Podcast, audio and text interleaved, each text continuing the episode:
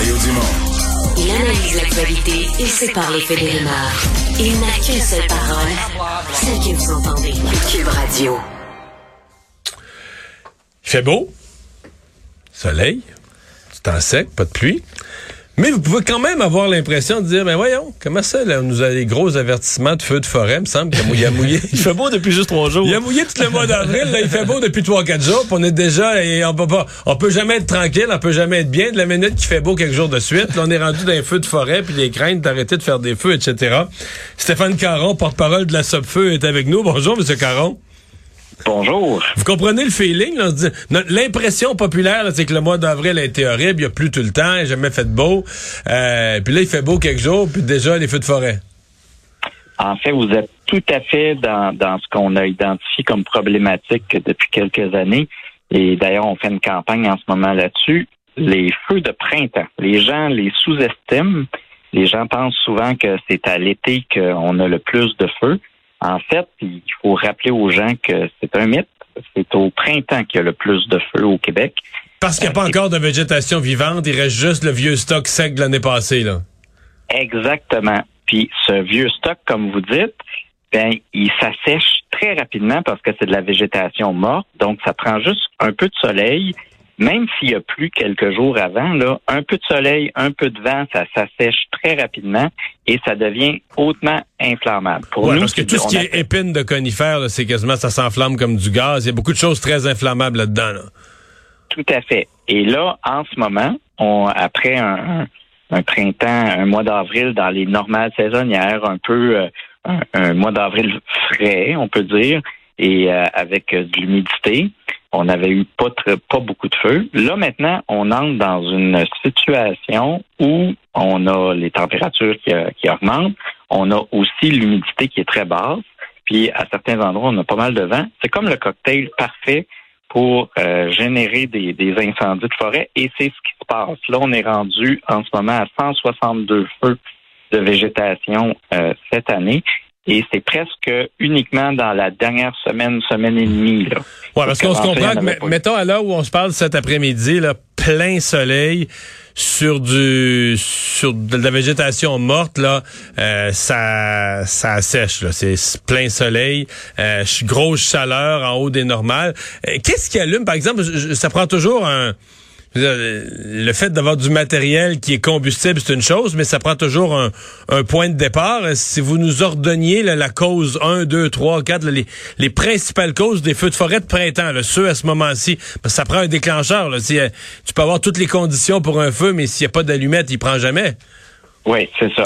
Au printemps, la, la, la vraie problématique qu'on a, dans certaines régions, les gens vont faire des brûlages de nettoiement, des brûlages de rebut. Ils vont nettoyer leur terrain, vont ramasser la, la, la végétation morte et vont penser qu'il n'y a pas de danger alors qu'il y en a. Donc, euh, chaque printemps, en moyenne, c'est 75 feux de végétation qui sont causés par des brûlages de rebut. là. Je comprends. Donc, les gens font un feu pour brûler leurs vieilles branches, leurs vieilles feuilles mortes. Est-ce que le feu, est-ce que ce sont des gens qui prennent le, qui perdent le contrôle de leur feu, leur feu se met à s'étendre puis part dans le bois, ou est-ce que c'est, ou est-ce que c'est leur feu qui lance dans les airs des petites particules qui volent dans le ciel un peu au vent puis retombent plus loin? Non, généralement, c'est vraiment qu'ils ont perdu le contrôle euh, du feu parce qu'ils ont sous-estimé euh, le- le- le- le- l'inflammabilité du combustible autour. Puis ils vont des fois ils vont dire ah c'est pas dangereux hein je, je, je le laisse là 15 minutes pendant que je vais aller euh, euh, racler un peu le terrain plus loin puis c'est ça qui arrive. Le problème de ces feux là, même s'ils ne font pas de très grande superficie, c'est que des fois avant de se rendre jusqu'à la forêt parce que nous on protège la forêt, ben le feu il va peut-être rencontrer euh, le cabanon, il va peut-être rencontrer la grange ou, ou même la maison.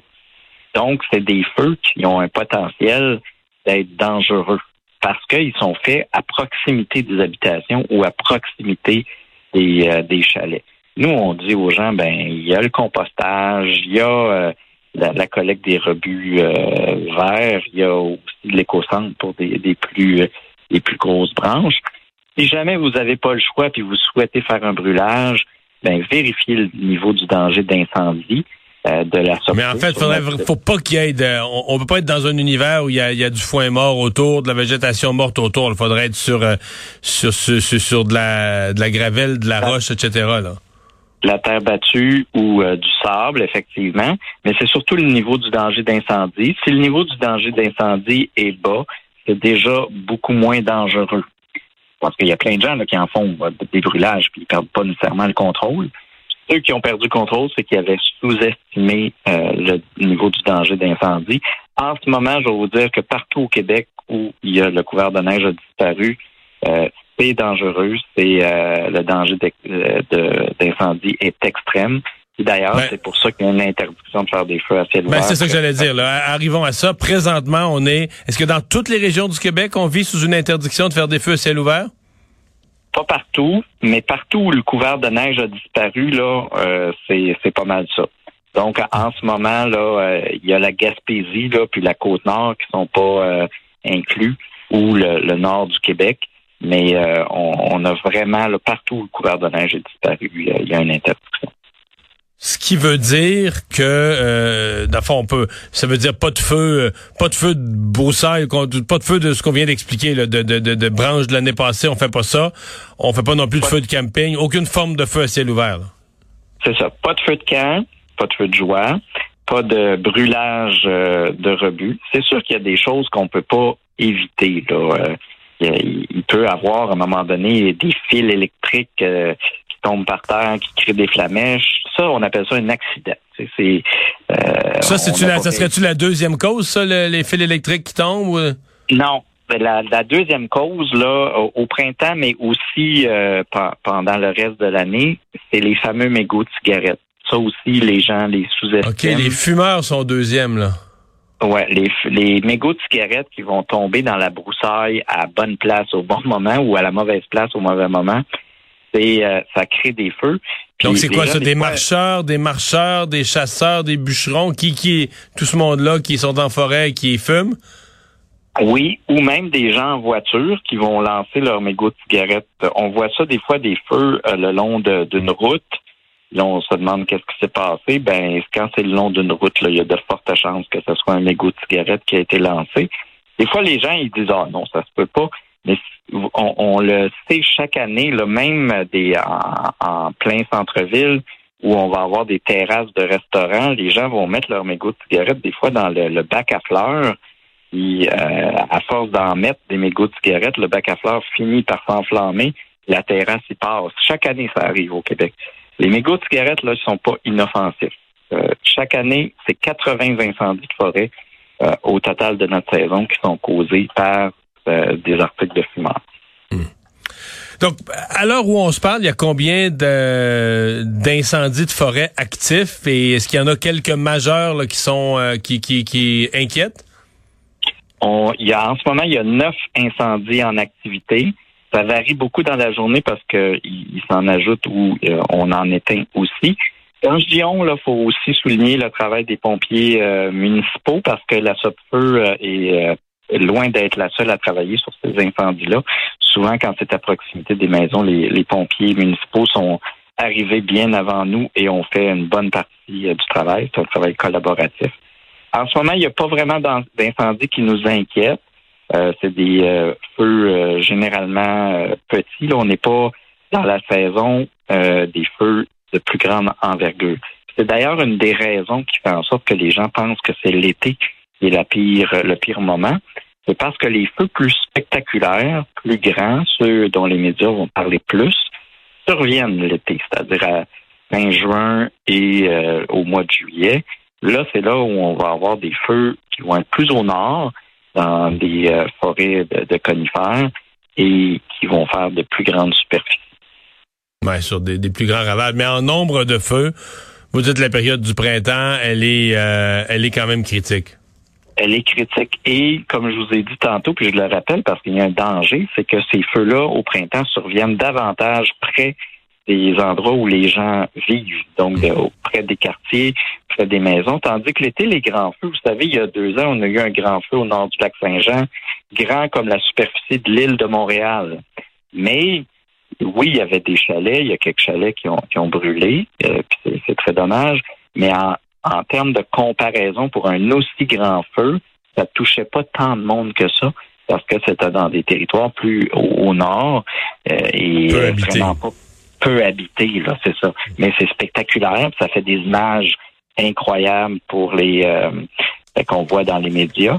Donc on pense que c'est à cette période-là que c'est le, pire, mais c'est les dangers surviennent souvent les images qu'on va voir de la Colombie-Britannique ou euh, de, de l'Australie, c'est davantage des feux graves qui surviennent proches des communautés c'est ces feux-là qui sont dévastateurs et c'est ces feux-là qu'on veut éviter au printemps. Dernière question, parce que toute la semaine, ils annoncent euh, du temps très, très beau, euh, qu'on va apprécier, très beau, très chaud et sec, même jusqu'à du 30 degrés pour le Grand Montréal. Est-ce qu'on peut s'attendre à ce que vous deviez renforcer vos avertissements, que le nombre de... Donc, les conditions pour euh, des, des feux soient encore plus, encore plus réunies? Ben, on, nous, on s'attend à continuer à, avoir un grand nombre de feux d'ici au moins la fin de semaine. En fait, tant qu'il pleuvra pas là, sur l'ensemble du territoire. Euh, mais en termes de restrictions, on peut pas beaucoup aller plus loin que interdire carrément les feux à ciel ouvert.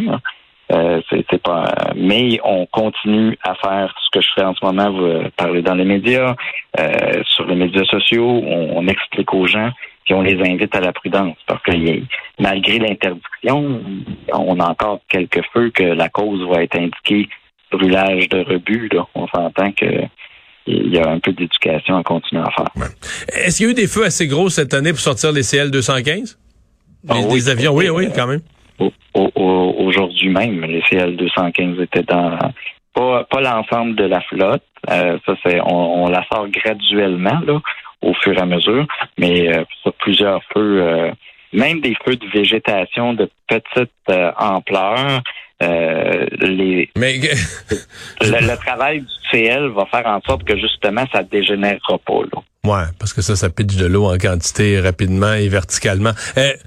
mais je Quelqu'un là, qui brûlait ses feuilles, ma dernière question, quelqu'un qui brûlait ses feuilles tranquillement dans sa cour, qui se pensait bon, là, puis qu'une demi-journée plus tard, le CL 215 verse de l'eau au-dessus de, de, son voisin ou de son terrain, il doit il doit filer il doit filer cheap un peu, non? Ben, ça m'est jamais arrivé, donc je peux pas vous dire si moi comment je me sentirais, mais vous savez que si on contrevient une interdiction de faire des feux à ciel ouvert, on peut recevoir une amende qui varie de 500 à 50 000 dollars. C'est quand même du sérieux. Euh, mais c'est pas l'approche qu'on préconise. Nous, on veut davantage euh, éduquer les gens. On veut pas qu'ils on, souhaite que les gens ne fassent pas de feu, pas parce qu'ils risquent d'avoir une amende, mais bien pour protéger la sécurité de leurs voisins, leur propre sécurité, puis aussi protéger la forêt. La forêt, là, c'est une ressource naturelle au Québec qui est importante. Hein? Euh, Mais on va espérer que votre message soit entendu, Monsieur Caron. Merci d'avoir été avec nous. Merci beaucoup.